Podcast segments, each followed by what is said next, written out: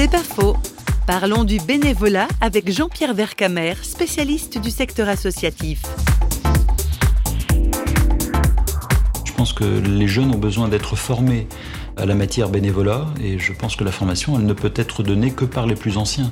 Et je pense qu'aujourd'hui euh, il y a malheureusement un peu d'individualisme dans la manière d'exercer ce bénévolat.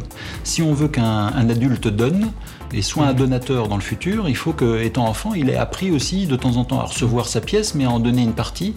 Euh, sinon, il ne sera pas capable de le faire plus tard. Et je pense que c'est aux plus anciens, parce qu'on sait où sont les domaines de compétences, où sont les domaines de besoins. C'est l'expérience qui nous fait dicter ce genre de choses.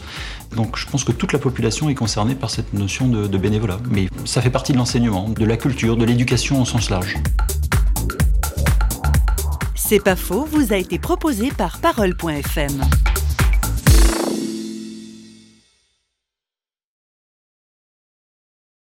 C'est pas faux, vous a été proposé par Parole.fm.